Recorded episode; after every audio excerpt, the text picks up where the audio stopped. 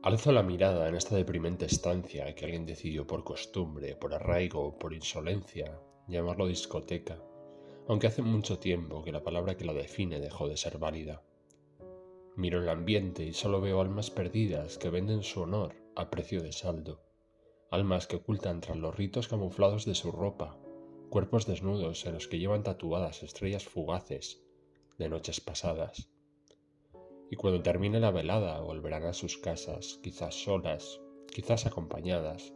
pero indistintamente un vacío les gritará insolente a la mañana siguiente cuando se den cuenta del error cometido. Volverán a vivir más noches como esta, efímeras, fugaces y livianas, como los cuerpos que alguna vez desearon,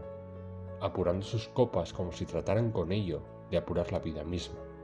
sin ser conscientes quizá del todo que precisamente este pernicioso juego es el que les ahoga en ese inmensurable vacío que deja otro cuerpo que solo la recuerda el mismo tiempo que dura una copa un sábado por la noche.